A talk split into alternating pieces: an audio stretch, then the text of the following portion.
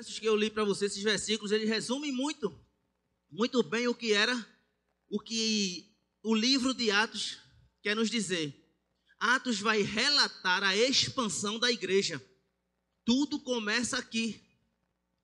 Quando vem a descida do Espírito Santo, que Jesus já havia prometido, e o Espírito Santo desce sobre os apóstolos, e esse era o sinal que Jesus havia dado. E ele disse: Olha, depois que o Espírito Santo descer, vocês se dispersam, vocês saiam pelo mundo pregando o Evangelho. Esse era o contexto. E, e, a partir do verso 42 você vai ver como eles viviam. Atos dos apóstolos não é Atos, meu discípulo não, viu? Ele fica se achando que acha que o, o livro Atos é por causa do nome, é o nome dele é por causa do livro Atos. Atos quer dizer as atitudes dos apóstolos. Quer dizer as coisas, como eles viviam. É isso que, que quer dizer esse livro. Então nós vamos ver aqui os atos, como eles viviam. E você vai ver que o que nós lemos vai dizer que eles tinham tudo em comum. Eles oravam, eles perseveravam na doutrina dos apóstolos, eles, eles repartiam os seus bens para dividir com o próximo, eles vendiam para repartir com o próximo. Então nós vamos ver aqui a igreja modelo. Se você quer saber como é que nós devemos ser como igreja, nós precisamos olhar para a igreja de Atos, para a igreja primitiva, aonde tudo começou. Talvez você possa pensar, mas uma igreja que foi constituída há tantos anos, mas eu quero te dizer que apesar de fazer tantos anos, ela continua atual até os dias de hoje. E nós podemos nos espelhar nessa igreja. Então, meu irmão, essa a igreja de Atos era uma igreja 360, nós podemos dizer assim. E eu quero falar com você nessa noite, não somente de uma igreja 360, porque para ser uma igreja 360 graus, para ser uma igreja que, que sai por aí, que toca nas pessoas, que é uma igreja que não somente para aqui para dentro, mas para os bairros, para as cidades, para as nações, uma igreja 360 graus, ela precisa ser uma igreja que vive pela fé. Amém? Nós precisamos ter fé no que Jesus falou ao nosso respeito, no que Jesus disse que a igreja faria. É preciso ter fé. E é nesse contexto que eu quero falar com você. Nós vamos falar sobre uma igreja que vive pela fé. Amém? E a igreja de Atos, ela precisava ter muita fé, meu irmão. Porque nós falamos, nós falando assim, a gente falando assim, que era uma igreja que, que partia o pão, que orava, que perseverava na doutrina dos apóstolos, pode parecer que tudo lá era total calmaria, que estava indo tudo muito bem. Mas se você continuar lendo o livro de Atos, você vai ver que as coisas não eram tão fáceis assim. Eles faziam tudo isso enquanto eram perseguidos. Eles continuavam perseverando na doutrina dos apóstolos, enquanto alguns irmãos morriam enquanto ia pregar. Você vai ver a morte de Estevão. Estevão foi pregar o evangelho e mataram Estevão apedrejado. Então as coisas não eram tão simples assim. Eles continuavam perseverando, eles continuavam orando, eles continuavam repartindo o pão e tendo tudo em comum, mesmo sendo perseguidos. Isso é, é ser uma igreja com fé, meu irmão. Isso é uma igreja que vive pela fé, que independente das coisas que estão acontecendo lá fora, elas, eles continuavam perseverando, eles continuavam fazendo aquilo que Jesus havia mandado fazer. Amém? Então, meu irmão, uma igreja 360 graus é uma igreja que tem um olhar panorâmico.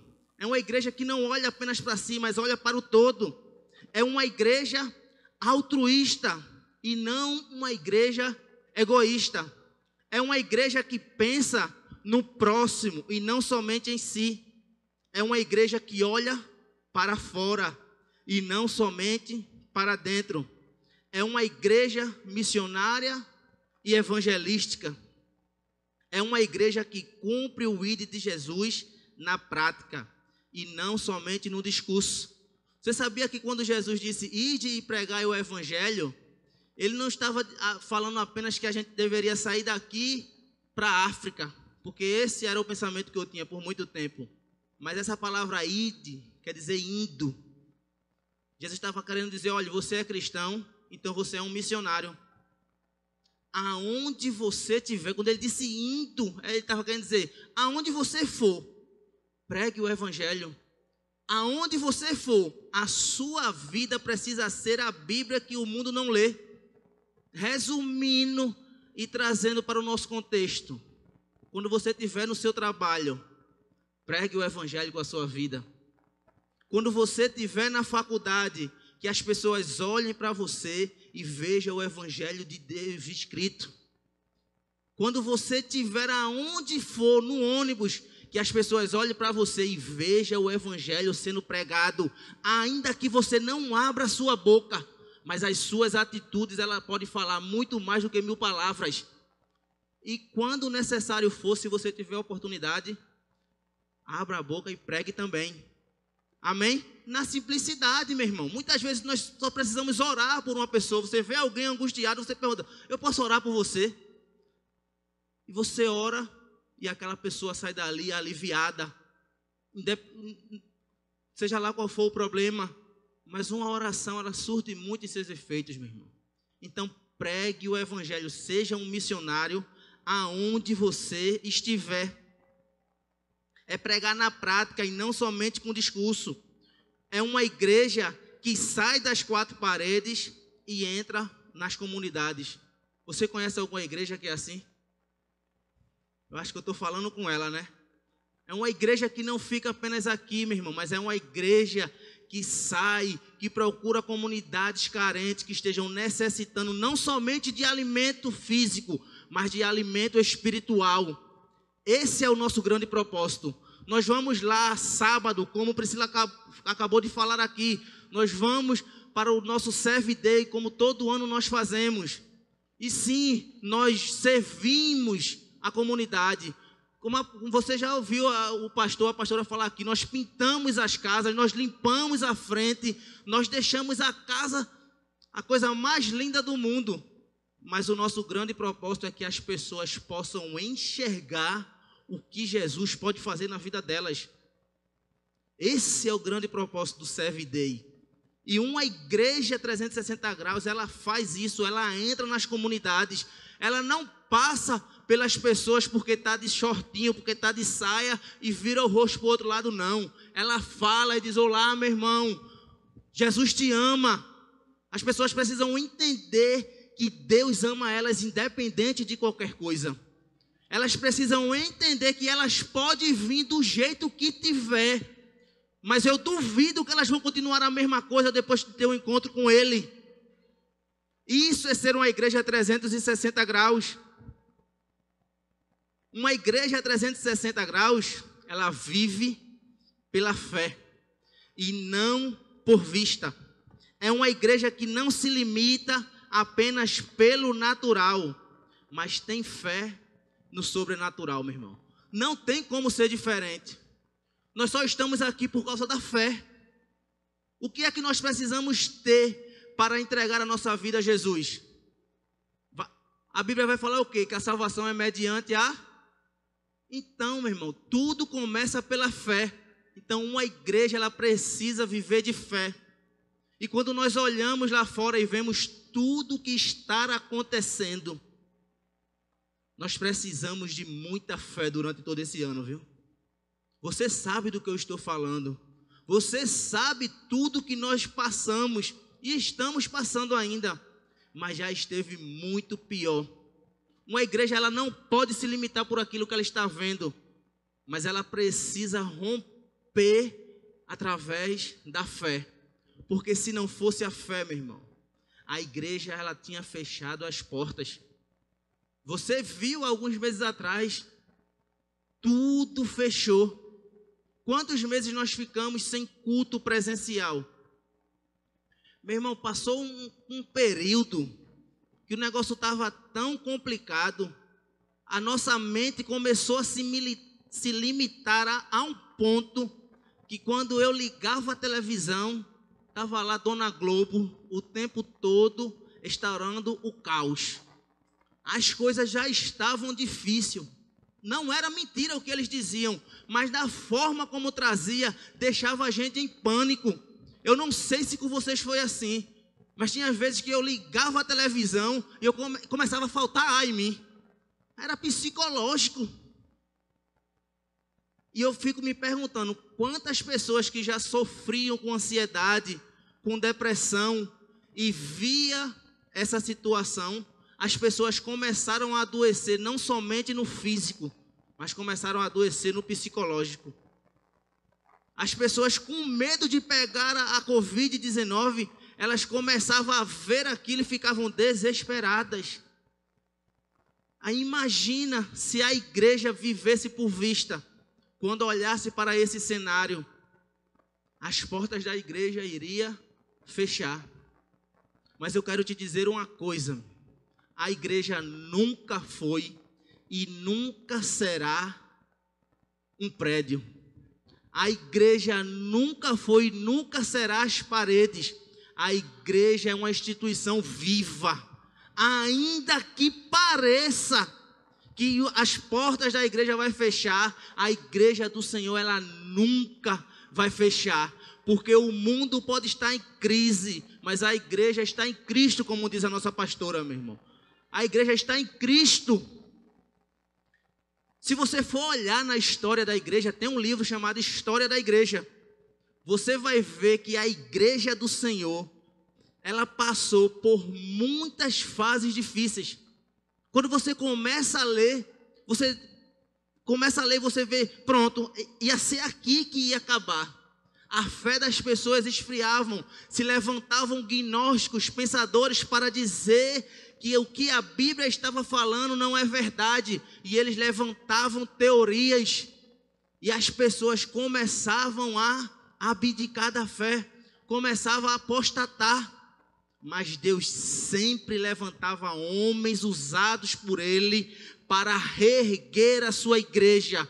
Então, meu irmão, deixa eu te dizer uma coisa: a igreja passou por mais um tempo difícil. Nós precisamos fechar as portas do templo e ter culto online, mas a igreja avançou, ainda que na dificuldade. Pessoas entregavam as suas vidas online mesmo, porque quando o Senhor quer fazer, Ele faz, independente de como. A igreja do Senhor, ela nunca irá fechar as portas, porque a igreja do, do Senhor somos, sou eu e é você. Diga aí para esse irmão que está do seu lado, meu irmão, eu e você somos a igreja do Senhor. Amém? E a igreja nunca fechará as portas, meu irmão. Então a igreja ela não se limita, porque nós não vivemos por vista pelas más notícias, nós vivemos pela fé que temos em Deus e Ele continua no controle de tudo. Ele continua no controle de tudo. O Senhor é o mesmo que continua acalmando tempestade, meu irmão. O Senhor é o mesmo que continua abrindo o mar, se necessário for, para a sua igreja passar. Muitas vezes as pessoas, eu fico pensando que as pessoas acham que o que ela lê aqui na Bíblia é histórias em quadrinhos. Pode até parecer, viu? Porque são milagres que aos nossos olhos humanos parecem impossível, mas nós estamos falando de um Deus que é o Deus do impossível. Nós estamos falando de um Deus que pode fazer todas as coisas de um Deus que criou todas as coisas, que tudo é dele, tudo é por ele, tudo é para ele. Então, no estralar de dedo, ele pode fazer aquilo que você acha que é impossível. Então, a pandemia estar aí, sim, muitas pessoas ficaram para trás, muitas pessoas foram acometidas, é verdade, mas o Senhor continua no controle de toda a situação. Nada foge. Quer ver um exemplo? Quer ver que é verdade? você estar aqui hoje. O Senhor te, eh, te livrou de toda a situação. Eu não sei se você foi acometido, eu não sei se você pegou essa doença, mas você estar aqui. Você estar aqui, meu irmão, porque Deus ele continua no controle.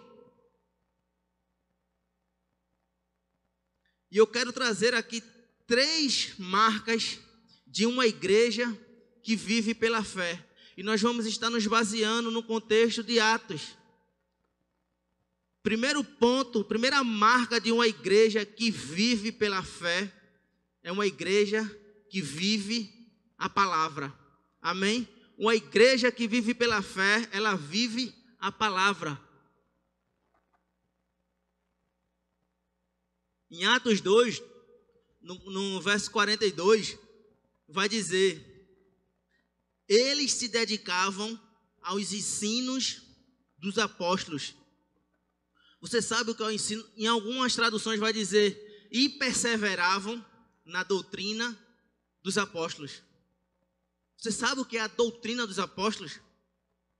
É os ensinamentos de Jesus.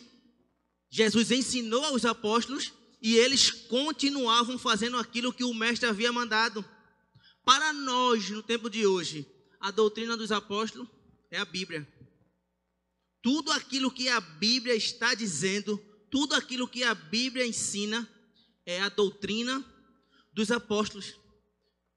Então, a igreja que vive pela fé, ela precisa viver a palavra. A doutrina dos apóstolos era ensinamentos do próprio Jesus, que hoje se encontra na Bíblia. Ou seja, perseverar na doutrina dos apóstolos para a gente é ler a Bíblia e colocar em prática o que aprendeu. Aí eu quero te fazer uma pergunta. Você tem perseverado na doutrina dos apóstolos? Você tem lido a Bíblia, meu irmão? Você tem lido a Bíblia e colocado ela em prática? Você vive o que a palavra diz ao seu respeito? Quantas pessoas nesse tempo não deixaram de ler a Bíblia e de colocar em prática os ensinamentos cristãos nesse período? Quantas pessoas não pararam de ler a palavra do Senhor? Quantas pessoas não deixaram de, de viver como o verdadeiro cristão precisa viver? Quantas pessoas nesse tempo deixaram de dizimar porque a, a, a igreja estava fechada, o templo?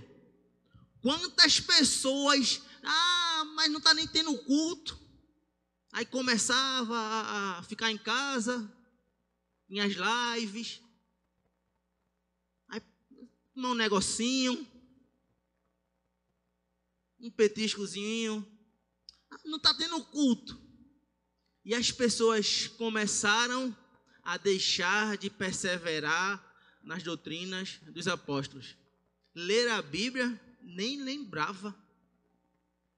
É num tempo como esse que a igreja que vive pela fé, ela precisa se levantar, meu irmão. É nesse tempo difícil que nós precisamos estar firmes. Quantos não duvidaram e desistiram no meio do caminho? Eu não sei se você conhece alguém que se afastou do evangelho nesse tempo.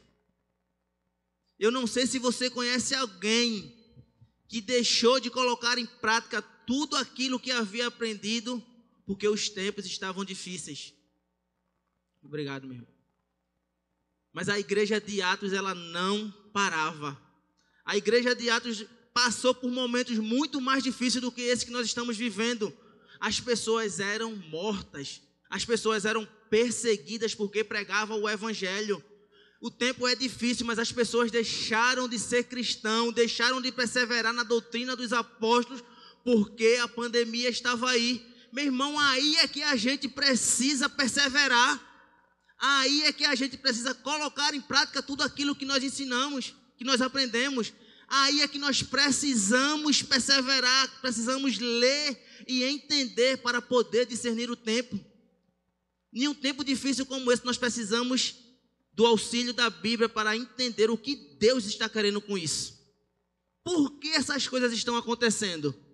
Mas as primeiras, a primeira atitude que muitos cristãos têm é se desesperar. É, é, é abandonar, é desistir no meio do caminho. Olha, existe uma música de Eli Soares que diz: Eu sou o que a Bíblia diz que eu sou. Eu tenho o que a Bíblia diz que eu tenho. E eu faço o que a Bíblia diz que eu posso fazer. Será que você se comportou desse jeito nesse tempo? Será que você acredita que, que você é o que a Bíblia diz? Você sabe o que a Bíblia diz ao seu respeito? Leia Efésios 1 e 2, que você vai entender o que a Bíblia, o que Deus fala ao seu respeito. A Bíblia vai dizer que você é filho, que você é escolhido, que você é nação santa, propriedade exclusiva do Senhor. Será que você tem se comportado dessa maneira? Será que você tem se comportado como um escolhido do Senhor? Então persevere, meu irmão. Você foi escolhido por Deus. Diga aí para esse irmão que está do seu lado, meu irmão, você é filho. Então, se comporte como tal. Amém? Você é filho de Deus. Segundo ponto, uma igreja que vive pela fé, ela vive em constante oração. Atos 2,42 vai dizer isso: perseveravam na doutrina dos apóstolos, no partir do pão e nas orações. Só que num tempo como esse, as pessoas esquecem de orar. Num tempo difícil, quando começou a falar das notícias, a primeira atitude de um cristão precisa ser a oração. A oração é a ferramenta que você tem nas suas mãos ela precisa vir em primeiro lugar. Você precisa orar o tempo todo, independente da situação, meu irmão. Só que muitas vezes as pessoas vêm orar depois. Primeiro se desespera, primeiro faz, primeiro decide, aí depois ora. Senhor, eu espero que eu tenha feito certo. Mas a oração ela vem antes. Uma igreja que vive pela fé está sempre em constante oração. Abra aqui em Atos 12, no, capítulo, no verso 5.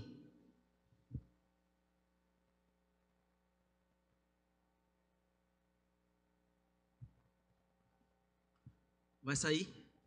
Atos 12, versículo 5. Olha o que a Bíblia, olha o que a igreja do Senhor faz.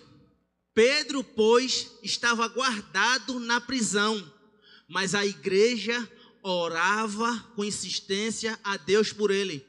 Pode passando. Ora, quando Herodes estava para apresentá-lo nessa mesma noite, estava Pedro dormindo entre dois soldados, acorrentado com duas cadeias, e as sentinelas diante da porta guardavam a prisão. E eis que sobreveio o anjo do Senhor, e uma luz resplandeceu na prisão, e ele, tocando no lado de Pedro, o despertou, dizendo: Levanta-te depressa. E caíram-lhe das mãos as cadeias. Disse-lhes ainda o anjo: Singe-te e calça as tuas sandálias. E ele fez. Disse-lhes mais: Cobre-te com a tua capa e segue-me.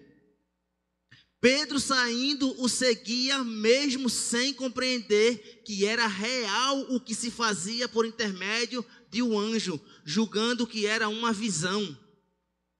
Depois de terem passado a primeira e a segunda sentinela, chegaram à porta de ferro que dá para a cidade, a qual se lhes abriu por si mesma, e tendo saído, passaram uma rua, e logo o anjo se apartou dele. Você entendeu isso? Pedro tinha sido preso porque pregava o evangelho.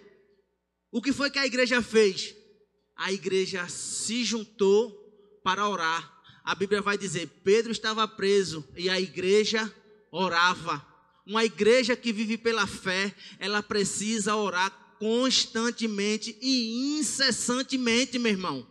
Nós não podemos nos prender, nós não podemos paralisar pelo que está acontecendo. Nós precisamos nos posicionar como igreja e orar crendo que o Senhor irá fazer como ele quer.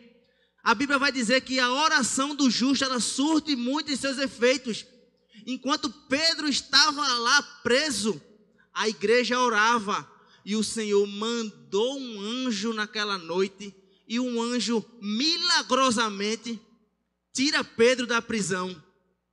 Meu irmão, enquanto a igreja orava, Deus respondeu a oração. O que é que você faz em momentos de desespero? Será que quando tudo está dando errado, você primeiro murmura ou primeiro você ora? Uma igreja que vive pela fé, ela precisa viver em constante oração. Oração é intimidade com Deus. Quem muito ora, muito conhece. Quem muito ora, muito conhece a Deus, porque oração é conversa com o seu Pai. Quem muito ora é porque tem muito o que falar. Sabe aquele seu amigo, aquela sua amiga, que, que é lado a lado, falta assunto. Você está do lado da pessoa, passa a, a tarde todinha conversando. Quando vai para casa, ainda termina a, a conversa no WhatsApp, é ou não? Tem conversa para o dia todo. Se deixar, é 24 horas conversando. E com Deus, muitas vezes nós oramos 10 minutos e achamos muito. E a Bíblia diz porque a gente precisa orar sem cessar. Você sabe o que é isso? É você orar sempre. Você está no carro dirigindo, você vai lá conversando, porque o Espírito Santo está do seu lado. Você está em casa, você está na fila do banco, você está orando, pedindo discernimento ao Senhor para o que, como você vai fazer depois que sair dali, porque você vai ter que ir no supermercado, porque você vai ter que pagar a conta, porque você é orar sem cessar. Você precisa conversar o tempo todo, porque com o seu amigo, com aquele parceiro, com aquela amiga, você conversa o tempo todo e ainda vai para o WhatsApp. Quem muito ora, muito conhece. Então nós precisamos orar, porque uma igreja que vive pela fé, ela vive de oração. Oração é o meio de comunicação com o Pai. A Bíblia vai dizer que o justo, que a oração do justo surte muito seus efeitos. Foi através da oração que aconteceram os maiores avivamentos da história. Se você pesquisar, porque se eu fosse falar, são muitos, mas se você colocar no Google maiores avivamentos da história. Você vai ver lá que são vários e todos eles aconteceram por causa de oração. Segunda Crônicas 7:14 vai dizer: "Se o meu povo, que se chama pelo meu nome, se humilhar e orar e se arrepender dos seus maus caminhos, eu ouvirei dos céus e sararei a sua terra." Você conseguiu entender isso? Se o meu povo, você sabe quem é o povo de Deus? Pergunta aí, pergunta aí, você sabe quem é o povo de Deus? O povo de Deus é a igreja, meu irmão. Olha o que a Bíblia está dizendo, olha o que Deus, Deus está falando isso para Salomão. Está dizendo: olha, Salomão, se o meu povo, se a igreja se humilhar e orar e se arrepender dos seus bons caminhos, eu sararei a sua terra. Isso é avivamento, meu irmão. É a igreja do Senhor. Ai, o tempo está difícil, não tem ninguém para votar. Ai, quem é que eu vou votar no governo? Deus está dizendo: se o meu povo é através da igreja que Deus vai trazer a mudança. É através da igreja que Deus vai trazer o avivamento, meu irmão. Mas nós precisamos dessa receita: se humilhar e orar e se arrepender dos maus caminhos. Amém? Foi através da, da oração que o, os maiores avivamentos aconteceram. E é através da oração que você pode trazer avivamento para a sua casa. É através da oração que você pode trazer avivamento para a sua casa. Eu não sei como está, eu não sei o que a sua casa precisa, mas é através da oração que o Senhor pode mudar a situação. É através da oração que você pode ver a sua família rendida ao Senhor. É através da oração que você pode alcançar aquilo que você tanto espera. Então ore, meu irmão, porque uma igreja de fé, ela ora até que algo aconteça. Uma igreja que vive pela fé, ela ora até que algo aconteça. E quando a igreja do Senhor ora, meu irmão, você viu, ele ouvirá dos céus e sarará a nossa terra. Amém? E o terceiro e último ponto, uma igreja que vive pela fé, ela crê e vive de milagre. Atos 3, é, no verso 6 ao 9. Eu vou ler aqui. Atos, no capítulo 6, do verso 6 ao 9, vai dizer: Disse Pedro: Não tenho prata nem ouro, mas o que tenho, isto lhe dou. Em nome de Jesus Cristo, o Nazareno, ande. Segurando-o pela mão direita, ajudou-o a levantar-se e imediatamente os pés e os tornozelos do homem ficaram firmes. E de um salto pôs-se em pé e começou a andar. Depois entrou ele no pátio do templo, andando, saltando e louvando a Deus. Nós estamos no contexto de Atos ainda. Eles estão sendo perseguidos. Os mestres da lei perseguiam e matavam eles estavam sofrendo pressão, mas mesmo enquanto as coisas estavam sob pressão, as coisas iam acontecendo como Deus queria. Um mendigo chega para Pedro e pede algo, pede dinheiro, e Pedro diz: Olha, eu não tenho nem prata nem bronze, mas o que tenho eu te dou. Fica curado. E naquele momento aquele homem é curado e o milagre aconteceu, porque uma igreja que vive de fé, ela crê e vive o milagre, meu irmão. Muita gente não acredita. Muita gente acha que os milagres eram só para aquele tempo. Muita gente acha que nos dias de hoje não acontece mais milagre, porque os tempos são diferentes, os tempos são outro. Deixa eu te dizer uma coisa, é verdade. Os tempos são diferentes, mas Deus continua o mesmo. Ele continua fazendo milagre ele continua fazendo como ele quer.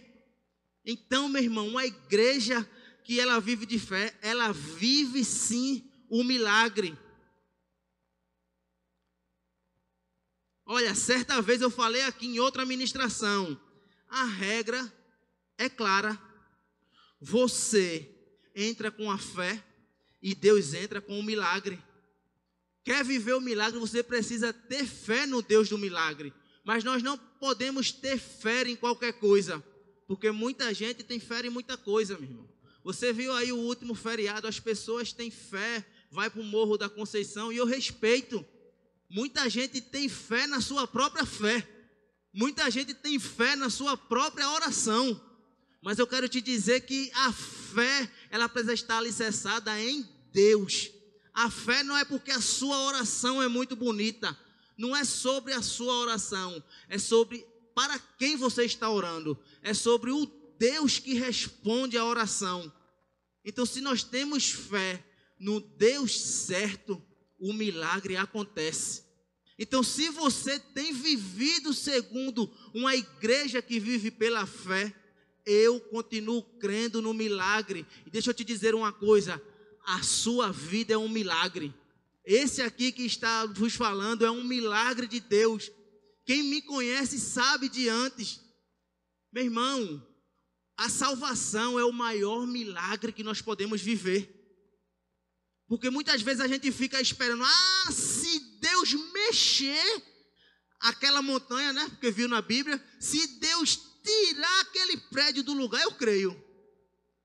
Nós temos vivido a geração de Tomé que quer viver pela vista, que quer viver por aquilo que eles vê, tem que se materializar. O mar tem que se abrir. O cego tem que voltar a enxergar. Se Deus quiser, ele faz o mar se abrir.